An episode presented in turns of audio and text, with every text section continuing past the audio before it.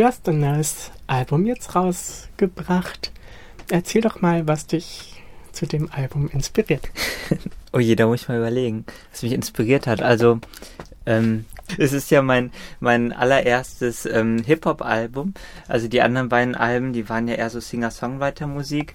Und ähm, auch wenn ich da in den Alben schon so Hip-Hop-Einflüsse hatte und ähm, dazu inspiriert, so Hip-Hop zu machen, haben mich eigentlich vor allen Dingen so ähm, äh, Rapperinnen wie, wie Suki und Lena Störfaktor, glaube ich, hauptsächlich, die ich früher ähm, dann ganz viel gehört habe und, und die, die mir damals dann so die vielleicht so den Anstoß gegeben haben, irgendwie mich selber für Hip-Hop zu begeistern. Und durch die habe ich dann auch noch andere RapperInnen kennengelernt, wo ich mir auch noch viel Inspiration holen konnte. Und jetzt habe ich noch so ein, eigene so, so Singer-Songwriter-Sachen so mit eingebaut, so dass ich zum Beispiel die Gitarre auch gespielt habe in manchen Beats oder so. Und ja, so kam es zu Einhorn-Rap. Einhorn-Rap heißt das neue Album. Erscheint bei Springstoff, so ein feministisches Hip-Hop-Label aus Berlin. Und was ist dir ähm, inhaltlich bei der Musik wichtig? Du positionierst dich ja schon da ziemlich deutlich. Ja, also ähm, ich, ich würde nicht sagen, dass es so, ähm, so ein Thema gibt, was so zentral im Album ist, aber ähm, ein, so, so Themen, die, ähm, die recht viel Raum haben auf dem Album, sind, würde ich sagen, so allgemein so queere Themen und speziell eben so, so Themen so ähm, zu ähm, Transfeindlichkeit, Transmisogynie und weil ich so in dem Bereich ähm, so Texte schreiben wollte, die irgendwie empowern und mich selbst auch bestärken und mich selbst irgendwie ähm, groß machen und mir Mut machen und genau das sind so Themen, die, die glaube ich auf dem Album eben mir wichtig sind. Ansonsten schreibe ich eben viel so über die, die Sachen, die mich gerade so bewegen. Das sind dann so Themen, über so, so Gefühle, die ich ausdrucke, wie, wie Liebe oder irgendwie Quatschtexte und Spaßsachen und Traurigkeit auch und ja, so. Wie bist du denn überhaupt zum Musikmachen gekommen?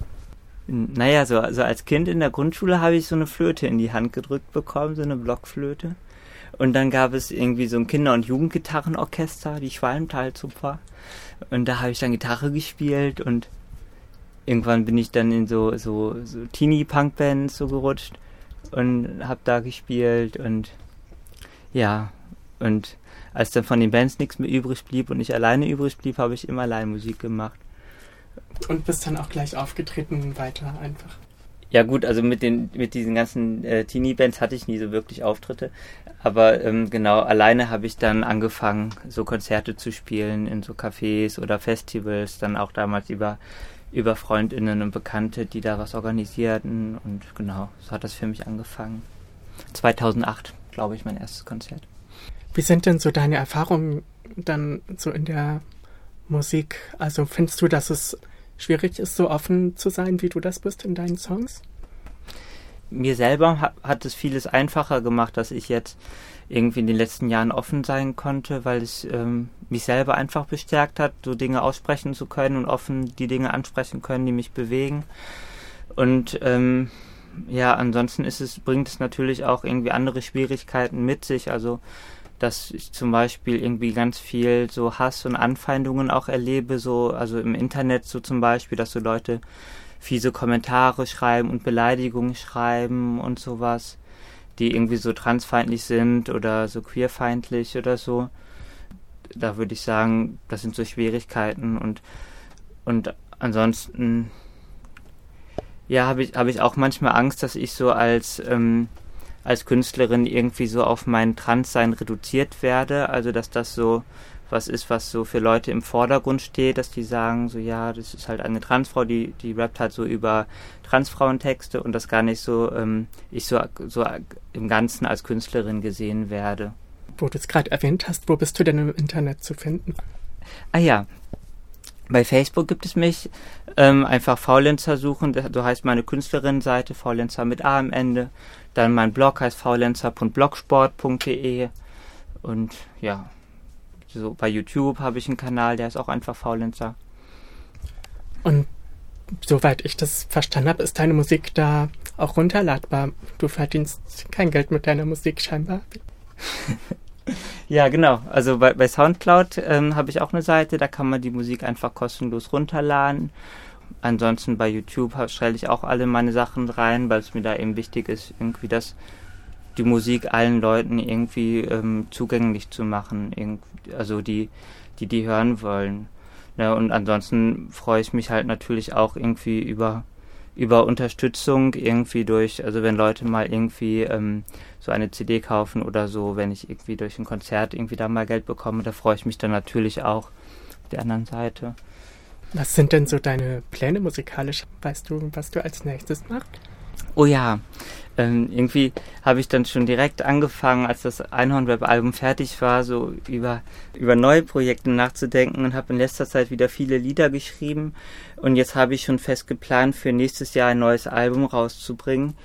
Und ähm, da werde ich jetzt so im Herbst, also Ende September, Oktober, ähm, anfangen aufzunehmen. Wieder bei Lady One, der Produzent, wo ich das letzte, das Einhorn-Album auch aufgenommen habe vielleicht erscheint es dann ja schon so im Herbst nächsten Jahres oder so.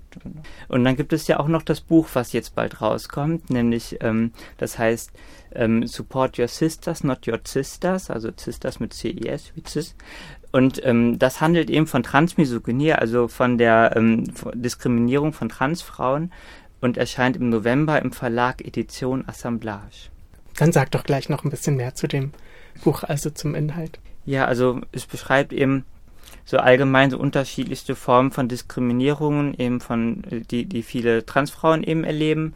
Und ähm, speziell würde ich sagen hat es so einen Blick auf so die feministische Szene oder queerfeministische Szene die die ich so kenne. Also ähm, eben hier in Deutschland. Und ähm, da schreibe ich eben Beispiele und, und schreibe ich, inwiefern Transfrauen ausgeschlossen werden und diskriminiert werden. Also ähm, wie Transfrauen so ganz, ganz offen ausgeschlossen werden, aber ähm, wo ich irgendwie auch so ähm, subtilere Ausschlüsse und Diskriminierung erlebt hatte. Nämlich so in der Art und Weise, wie ich in äh, feministischen Räumen irgendwie oft behandelt wurde von Leuten und wie, wie Leute so sich zu mir verhalten und ähm, genau, das sind so Erfahrungen, die, die ich auch schon von vielen anderen transweiblichen Personen irgendwie gehört habe und um solche Beispiele und Themen geht es da.